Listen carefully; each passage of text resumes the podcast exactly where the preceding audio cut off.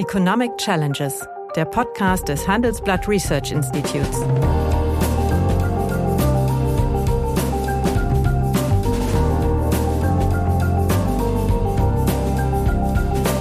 Bert Rürup, der Chefökonom des Handelsblatts, diskutiert mit Michael Hüter, dem Direktor des Instituts der deutschen Wirtschaft, wöchentlich aktuelle wirtschaftliche Herausforderungen für Deutschland wie für die Weltwirtschaft. Hallo, guten Tag, meine Damen und Herren. Hallo, lieber Michael. Lieber Bert, ich grüße dich. Ja, ähm, der Lokführerstreik ist ja am Mittwoch mal wieder sediert worden, aber äh, wir haben uns vorgenommen, heute einmal über das Problem von Spartengewerkschaften zu diskutieren. Äh, bevor wir das tun, glaube ich, ist es ganz wichtig, vielleicht mal zu wissen, wo kommt denn das Streikrecht her? Und wieso haben wir ein Streikrecht und welche Möglichkeiten gibt es gegen äh, Auswüchse der Ausübung dieses Rechts vorzugehen? Und zunächst können wir sagen, äh, die Tarifautonomie findet sich nicht im Grundgesetz, sondern sie wird aus Artikel 9 des Grundgesetzes aus der Vereinigungs- und Koalitionsfreiheit abgeleitet. Und das Gleiche gilt für das Streikrecht, das ist auch nicht im Grundgesetz äh, vorgeschrieben, sondern es wird eben eher aus der garantierten Koalitionsfreiheit abgeleitet. Allerdings sind Streiks nur in Tarifkonflikten zulässig, ähm, ja, wenn sie erforderlich und verhältnismäßig sind, also das sogenannte mhm. Ultima Ratio-Prinzip mhm. äh, ausgeschöpft ist. Und ein Ziel des Streiks ist immer die Schädigung der Arbeitgeber. Das ist der erste Hintergrund. Der zweite Hintergrund ist, die Verhandlungsmacht einer Gewerkschaft wird vor allem von der Anzahl der Mitglieder bestimmt. Und bei den Gewerkschaften gab es in den 1980er Jahren einen massiven Konzentrationsprozess. Damals umfasste der Deutsche Gewerkschaftsbund 18 selbstständige Branchengewerkschaften.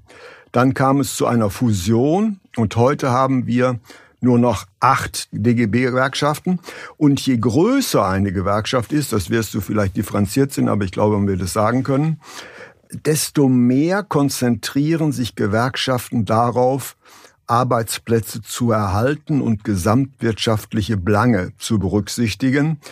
Und weniger darauf, besonders kräftige Lohnerhöhungen durchzusetzen. Und das hat dann dazu geführt, dass sich äh, einige Berufsgruppen von den gewerkschaftlichen Großorganisationen und deren solidarischer Lohnpolitik oft nicht mehr angemessen vertreten fühlten und sanken die Mitgliederzahlen der Branchengewerkschaften und dafür kamen äh, Spartengewerkschaften auf Marburger Bund, UFO, GDL, Cockpit und so weiter. Ja, und alle versprachen ihrer relativ kleinen und homogenen Klientel von Spezialisten bessere Tarifabschlüsse, als eben sie die inhomogenen Branchengewerkschaften durchsetzen könnten. So.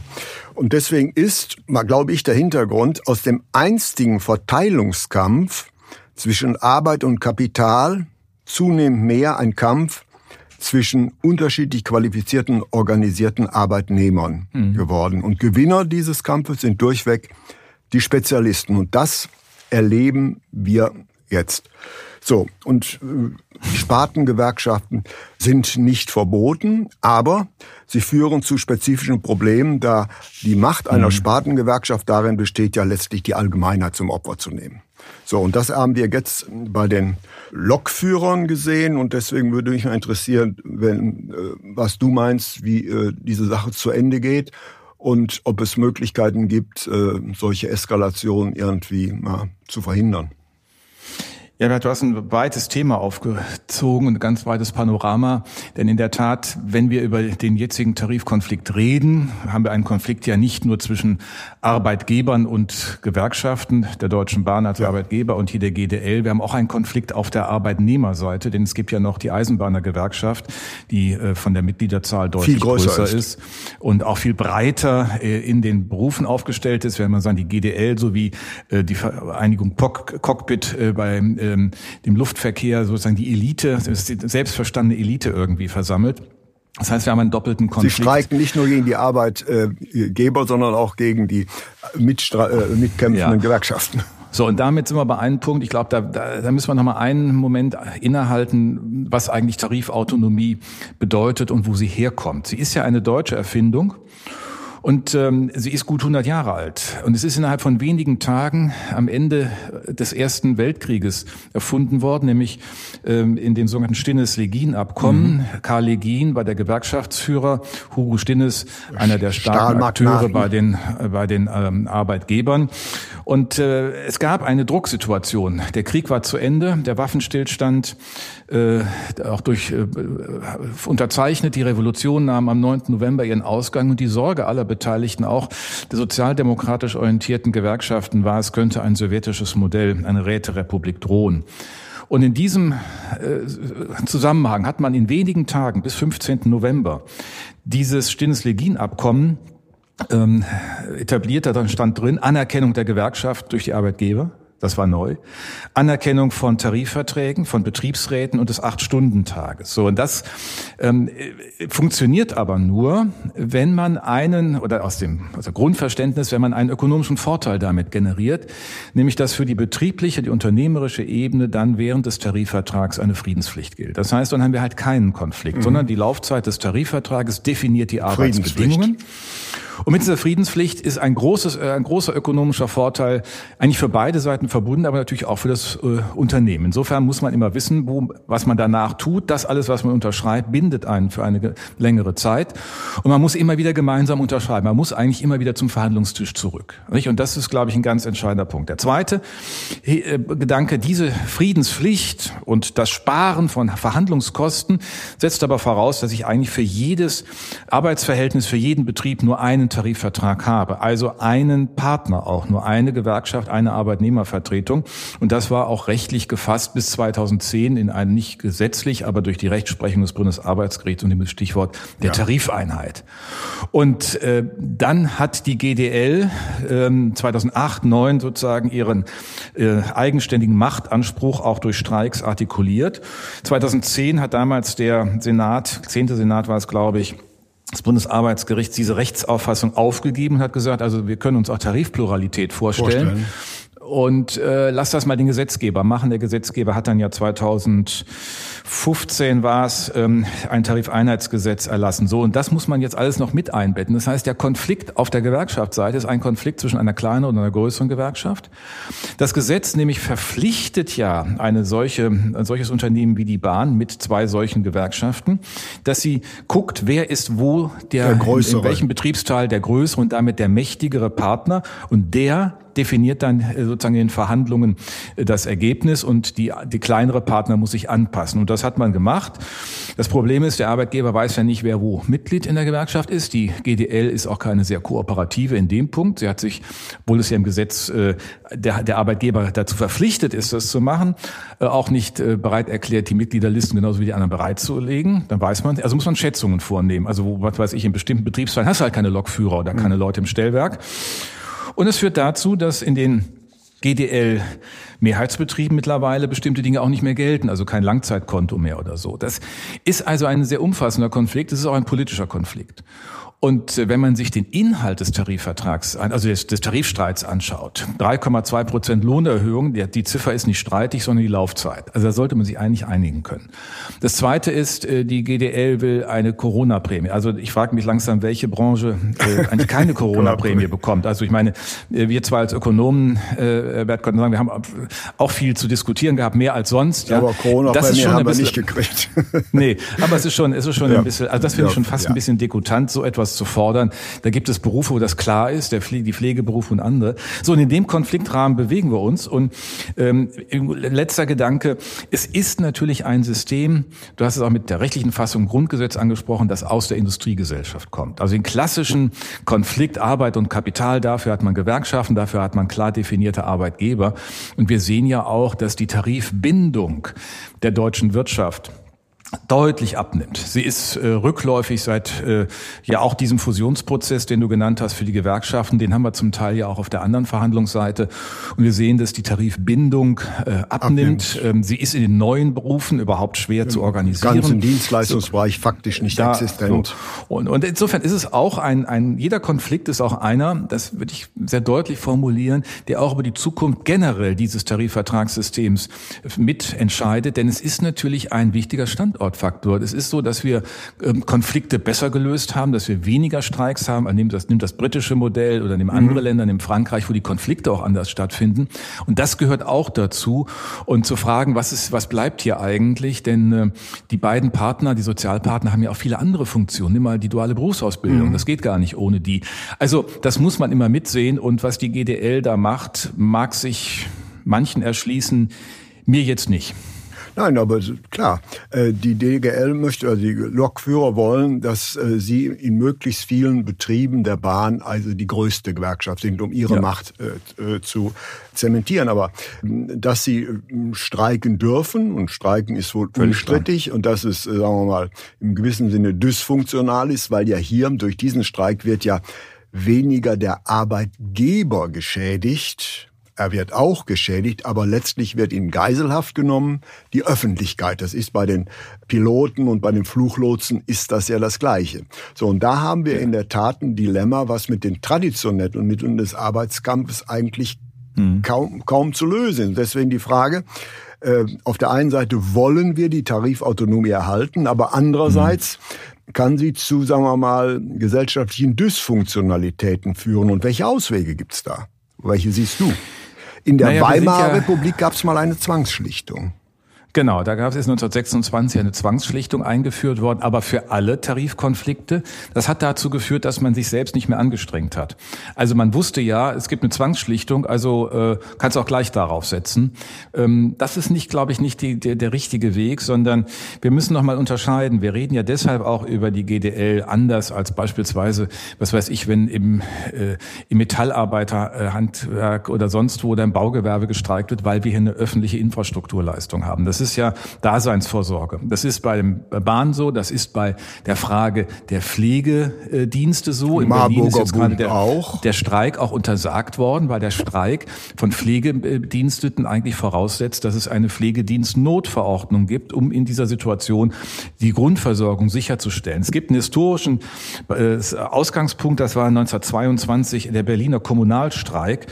Da ging es nämlich darum, ob dann die Menschen noch überhaupt Zugang zu den ganz elementaren äh, Leistungen, Wasser, Abwasser, Elektrizität haben. Und ähm, das ist damals schon eine Debatte gewesen. Und man kann natürlich fragen, ob man dann in solchen Bereichen, also der Daseinsvorsorge, möglicherweise eine verpflichtende Schlichtung einbaut, in, bevor man in Konflikte wirklich geht. Also vorschaltet. Ähm, vorschaltet, ähm, aber auch dann nur hier. Man müsste das dann klar definieren, ja. was ist Daseinsvorsorge. Wie gesagt, in der, im Bereich Pflege haben wir das so ähnlich mit dieser Notdienstvereinbarung. Das ist ja, um den Schaden letztlich für Dritte geringer zu halten. Hier kann aber, das kommt ja noch hinzu, eine kleine Gewerkschaft, genauso wie Cockpit, ein ganzes Verkehrssystem lahmlegen, das sich auf alle anderen gesellschaftlichen Bereiche auswirkt. Und das gehört damit rein. Also einfache Antworten gibt es nicht. Es hängt am Ende immer auch vom guten Willen aller Beteiligten ab. Das ist bei der GDL BWL irgendwie strukturell nicht so richtig zu erkennen, der gute Wille. Gut, also eine Zwangsschlichtung kommt eigentlich nicht in Frage. Hm ein äh, verpflichtendes, vorgeschaltetes äh, Schlichtungsverfahren wäre denkbar, aber das könnte natürlich trotzdem dazu führen, dass äh, dadurch natürlich der Druck zu einer Einigung ohne Arbeitsniederlegung würde dadurch größer oder kleiner, ich weiß es nicht.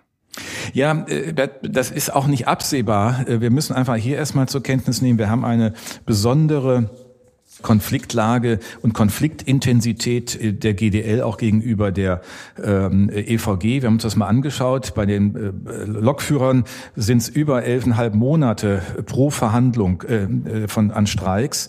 Äh, Eskalation bei der äh, Punkte, Entschuldigung, äh, also Intensität des Konflikts mhm. auf, einer, auf so einer Skala. Bei der EVG sind es nur 6,8. Das ist äh, Monate, also doch deutlich weniger. Ähm, und äh, die GDL hat, wenn man sich das langfristig mal anschaut, angeschaut, eine Mal einen Niveaueffekt hinbekommen. Das war äh, Ende des, dieses, äh, des ersten Jahrzehnts. Da ist ein deutlicher Sprung äh, in der Vergütung eingetreten mhm. für die Mitglieder. Seitdem läuft das aber eigentlich parallel. Und daran erkennt man, dass es eigentlich nicht so sehr ein Tarifkonflikt ist, sondern eigentlich ein machtpolitischer Konflikt. Aber zwischen zwei Gewerkschaften. Zwischen genau, zwei genau, Gewerkschaften. zwischen zwei Gewerkschaften. Und das ist der entscheidende Punkt. Du kannst gesetzgeberisch Anreize setzen. Am Ende des Tages lebt es von der Bereitschaft, kooperationsfähig zu sein. Und wenn zum Beispiel äh, in diesem Bereich hier die Bahn als Arbeitgeber beiden Gewerkschaften sozusagen ein Plateau bietet, damit ihr euch untereinander organisiert, ähm, wie, wie, damit wir das gar nicht machen müssen. Also wir würden es ja gerne in eure Hände geben. Das setzt voraus, dass man sich äh, dann auch zusammentut. Da ist die GDL manchmal nicht bereit dazu, dann ist die EVG auch wieder nicht bereit. Also wenn du so ein Verhältnis zwischen zwei Gewerkschaften hast, dann bist du als Arbeitgeber auch gekniffen, abgesehen von all den Fehlern, die du dann auch noch machen kannst und die auch sicherlich gemacht wurden. Aber das ist schon eine besondere Konfliktlage, die bei der Bahn zu beobachten ist. Mhm. Ja, also siehst du eigentlich aber auch keinen konstruktiven Ausweg aus diesem Dilemma. Es können ja auch durchaus andere Berufsgruppen, äh, äh, ja, äh, können ja bestimmte Machtfunktionen äh, ausüben. Nicht? Äh, das gut, äh, Herr Wieselski macht das äh, exzessiv, ja. Klar, äh, weil er letztlich ja äh, nicht nur für das Geld seiner äh, bei ihm Organisierten spricht, sondern er versucht ja im Kern die Existenzberechtigung seiner Gewerkschaft zu garantieren. Und da muss man mhm. natürlich fragen, ist das ein legitimer Streitgrund? Ja, das ist genau die Frage. Ne? Ähm, ist, äh, das ist eigentlich nicht Gegenstand des Streikrechts. Ja. Gegenstand des Streikrechts sind die Arbeitsbedingungen. Ja. Äh, und die Ausgestaltung in vielen Dimensionen. Da kann man ja manchmal sagen, dass ein langer Trend ähm, äh, vielleicht dazu viel zu regeln auch fragwürdig ist, jenseits nur des Tarifgitters und der, was weiß ich, der Vergütung für Auszubildende und noch ein paar Themen zur Weiterbildung. Es ist ja auch immer, die Tarifverträge haben sich inhaltlich immer weiter ausgeweitet. Also sozusagen, die, das ist vielleicht ein bisschen der, der, die Gegenwirkung zu dem, was du zurecht beschrieben hast mit den Fusionen äh, auf, auf Gewerkschaftsseite von den 18 auf 8 äh, äh, Branchengewerkschaften, dass man dann versucht hat, naja, neben der eigentlichen Lohnziffer, die ohnehin nicht mehr so leicht äh, durchzusetzen ist, wie das noch in den 70er äh, und 80er Jahren der Fall war, auf der anderen Seite äh, Regelungsbereiche hineinzuziehen, die weiter in die Arbeitsverhältnisse reingehen. Mhm. Das mag in bestimmten Bereichen ja sinnvoll sein, wenn man beispielsweise wie in der Chemie über Tarifverträge den demografischen Wandel absichert über Tariffonds und das auch in die, in die autonome Verantwortung übernimmt von Arbeitgebern und Arbeitnehmern, von, von Arbeitgeberverbänden mhm. und Gewerkschaften, dann ist das ja auch richtig, aber es kann auch manchmal zu weit gehen. Auch das ist sicherlich ein Problem. Und ähm, das ist, das ist sozusagen das Dilemma, in dem wir uns hier bewegen. Ähm, ich glaube, dass wir nur mit alle gemeinsam darauf achten müssen, dass ähm, dieser Bereich autonomer Politikgestaltung, also jenseits der, des Gesetzgebers und jenseits äh, mhm. der Regierungspolitik, ja erstmal ein, ein äh, wichtiger Vorteil für dieses Land ist und war. Nach einer kurzen Unterbrechung geht es gleich weiter. Bleiben Sie dran. Wie navigieren Deutschlands Top-Vorständinnen durch die aktuell schwierigen Zeiten? Hören Sie es selbst bei der Female All-Star Boardroom Session am 14. Mai. Mit dabei Maria Ferraro von Siemens Energy, Viktoria Osatnek von E.ON, Sopna Suri von RWE Generation und Antje von Dewitz von Vaude. Wir sprechen mit Ihnen über die Stärkung der Wirtschaft, das politische Klima und die geopolitischen Krisen. Seien Sie dabei, femaleallstarboard.de also das unsere, unsere Branchengewerkschaften, um die werden wir beneidet. Nicht? Also weil die ja. tatsächlich immer gesamtgesellschaftliche und gesamtwirtschaftliche Interessen eben voranstellen. Und diese genau. Branchengewerkschaften machen genau das Gegenteil, da ihre gesamtwirtschaftliche Bedeutung relativ gering ist. Ja, genau. äh, nehmen Sie auf diese, auf die externen Effekte Ihrer Entscheidung, äh, ja, nehmen Sie keine Rücksicht. Und deswegen haben wir hier einen Konflikt. Aber wie könnte denn eine Antwort aussehen? Wir haben eben das kurz mal angesprochen. Wäre nicht eine Möglichkeit, ein verpflichtendes Schlichtungsverfahren vorzuschalten? Das sicherlich, das kann man aber wie gesagt nicht für alle Bereiche, das könnte man für die Daseinsvorsorge erwägen, dass man so etwas macht, dass man im Grunde auch fragt, äh, so wie in dem Pflegebereich oder äh, Gesundheitsbereich, was ist ein Streikrecht in der Daseinsvorsorge? Und das ähm, kann nicht unbeantwortet bleiben. Das ist wie überhaupt der ganze Bereich Arbeitsrecht, das wird ja ein bisschen dilatorisch behandelt. Das ist ja nicht so ein Kernbereich. Man musste damals ja auch überhaupt erstmal den Begriff der Daseinsvorsorge entwickeln, darf man daran erinnern, der ist ja auch nicht alt. Da steht ja die Vorstellung, Vorstellung, dass der Staat nicht nur Regeln erlässt, sondern dass er Leistungen bereitstellt, dass er eine Leistungsverwaltung macht. Und das war Ernst Forstdorf in den äh, 30er Jahren gesagt hat, das ist das, was der Staat liefern muss, damit in modernen Gesellschaften, in städtischen Räumen überhaupt die Lebensfähigkeit gegeben ist. Und dann hat er natürlich auch eine Verantwortung dafür, einen Rahmen zu setzen, dass bei aller äh, Berechtigung von Konfliktsituationen, äh, das ist ja alles auch klar, das muss man auch, auch konfliktär äh, ja äh, auch in Konflikt gehen können dürfen, muss es aber trotzdem möglich sein, da einen Rahmen zu schaffen. Und das sind, äh, wäre vielleicht eine Möglichkeit. Und man muss vielleicht auch ähm, nochmal im Tarifeinheitsgesetz überlegen, ob man nicht doch den Gewerkschaften, wenn sie in einer solchen Situation sind, wenigstens die Pflicht auferlegt, sich untereinander zu koordinieren. Ich meine, es kann ja nicht die Aufgabe des Arbeitgebers sein, rauszufinden, wer ist wo Mitglied. Mhm. Und dann würde man eigentlich sagen, äh, es wird euer Streikreich nicht bestreikt, aber, ihr müsst noch ein gewisses Maß an Koordinierung erbringen, weil ansonsten ist das Ganze nicht funktionsfähig. Und es lebt, die, die, das ist wie in der Geldpolitik auch. Wir, wir, auto, ja. wir geben eine autonome Einheit, unabhängig vom laufenden politischen Geschehen durch Parlament und Regierung, einen Auftrag. Ja. Der muss aber dann auch erfüllt werden. Können. Richtig, aber das würde doch letztlich eine Offenlegung der Gewerkschaftsmitgliedschaft erfordern. Wenn die es gegeneinander machen und nicht gegenüber dem Arbeitgeber wäre, würde das ja das sozusagen das, wo die natürlich auch irgendwie auch Sorgen haben. Also man kann es ja auch nur durchzählen oder wie auch immer. Äh, man muss ja keine Mitgliederlisten vorlegen. Man kann nur sagen, wir haben in dem Bereich 30 äh, und da haben die so viel. Dann sind sie halt in der Not, sich untereinander auch zu koordinieren. Mhm. Ja, aber das ist ja letztlich eine Gutwillsache. Also ja. justiziabel ist so eine Regelung, finde ich nicht, aber sie muss justiziabel sein. Naja, äh, also das Verfassungsgericht hat ja gesagt, das Tarifeinheit Einheitsgesetz ist ja äh, mit der Verfassung äh, kompatibel mit Ausnahme eines ähm, sozusagen eines ähm, Unterpunktes, wo es darum geht, dass die Rechte der Minderheitsgewerkschaft angemessen berücksichtigt werden. Und da spricht man davon, die Schutzvorkehrungen sind unverhältnismäßig. Es kann man ja sagen, man erhöht da die Schutzvorkehrungen. Aber das würde ich dann an diese Kondition binden, dass man sagt, da müsst ihr euch aber vorab auch gegenseitig, müsst ihr überhaupt wissen, wer ist denn der Mächtigere im Betriebsteil und wer, wer nicht. Und dann äh, kann man auch den anderen berücksichtigen. Also eigentlich gibt ähm, das, wenn man das weiterdenkt, das Verfassungsgerichtsurteil dazu schon eine Perspektive. Ja, aber die müsste dann konstruktiv ausgefüllt werden. Nicht? Genau. Und, und da genau. sehe ich eigentlich bei keinem der Beteiligten ein Interesse.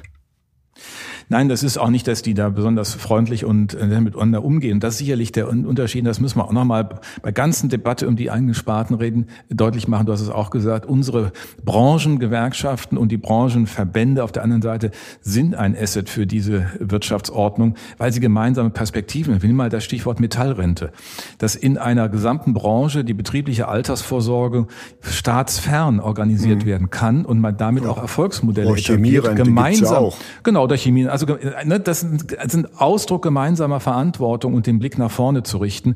Und es ist ja auch interessant, dass der DGB-Vorsitzende ähm, Rainer Hoffmann sich außerordentlich äh, kritisch zur GDL geäußert hat, weil er eben genau sieht, wo die die Axt anlegen. Äh, die im Blick auf ihre eigene politische Überleben legen sie die Axt an äh, bei der äh, letztlich bei der gesamten Tarifautonomie.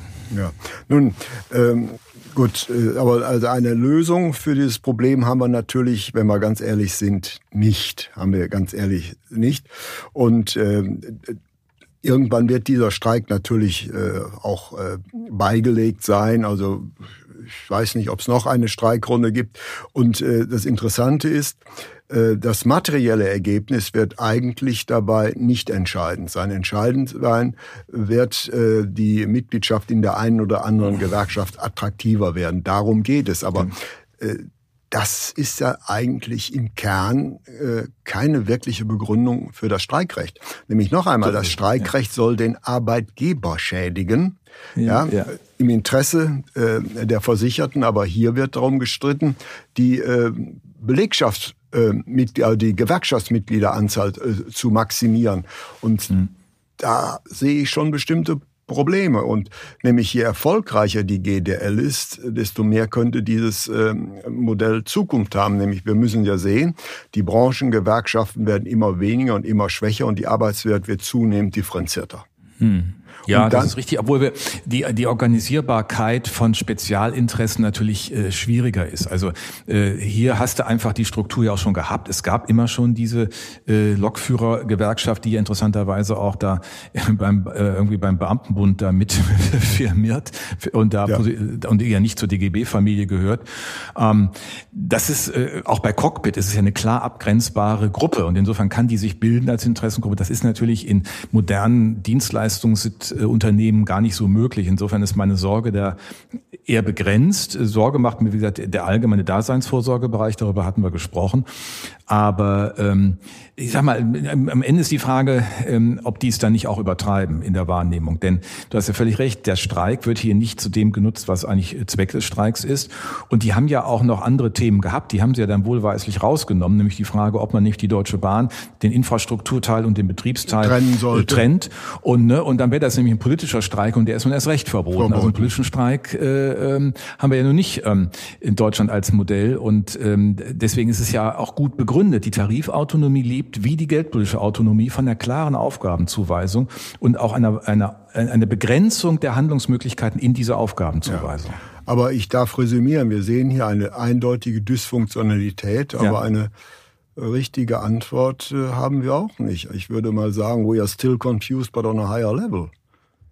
Ja, das ist schon richtig. Es sind einmal Annäherungen. Wie gesagt, das Tarifeinheitsgesetz ist ja auch lange diskutiert worden. Überlegt, äh, das Arbeitsgericht 2010 ist freigegeben, 2015 ist es dann ins Gesetzblatt gekommen, 2017 das Verfassungsgericht. Man kann ein paar Anreize, darüber hatten wir gesprochen, verändern. Ansonsten würde ich sagen, geht es darum, dass alle Akteure im System, Gewerkschaften wie Arbeitgeberverbände, der gemeinsamen Verantwortung gerecht werden, nämlich dieses hohe Gut der Tarifautonomie eines staatsfernen Bereiches auch staatsfern zu halten. Jeder, der nach Staatseingriffen ruft, muss wissen, was er damit tut. Und das ist nicht förderlich, sondern die Verantwortung liegt nun mal in diesen Bereichen, ja. dort auch Kooperationserträge zu erwirtschaften. Aber es gibt keinen Sanktionsmechanismus gegen jemanden, ja. der sich nicht daran hält. Das ist der Punkt, äh, außer einer gewissen gesellschaftlichen Ächtung. Und äh, dass, wie gesagt, der DGB-Vorsitzende sich auch sehr klar positioniert hat, sollte einigen doch zu denken geben.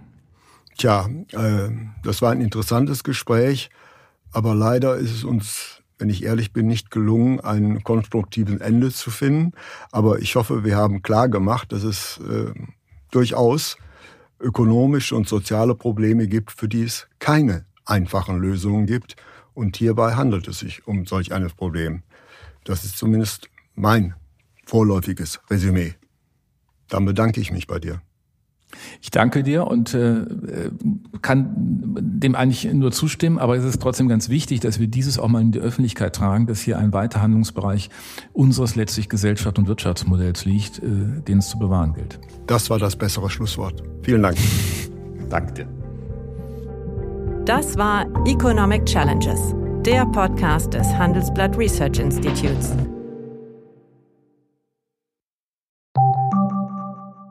Mein Name ist Dr. Tillmann Rümenapf, niedergelassener Kinder- und Jugendarzt hier im Ennepe-Ruhr-Kreis. Die Einführung der Telematik sehe ich durchaus als Chance, aber aktuell fällt das System oft aus und es gibt viel zu wenig technischen Support. Dafür geht eine Menge Zeit drauf, in der ich die Kinder nicht genügend betreuen kann. Das muss sich ändern. Die besondere Nähe der niedergelassenen Haus- und Fachärzte ist in Gefahr. Was die Gesundheitspolitik jetzt dringend ändern muss, erfahren Sie auf rettetdiepraxen.de.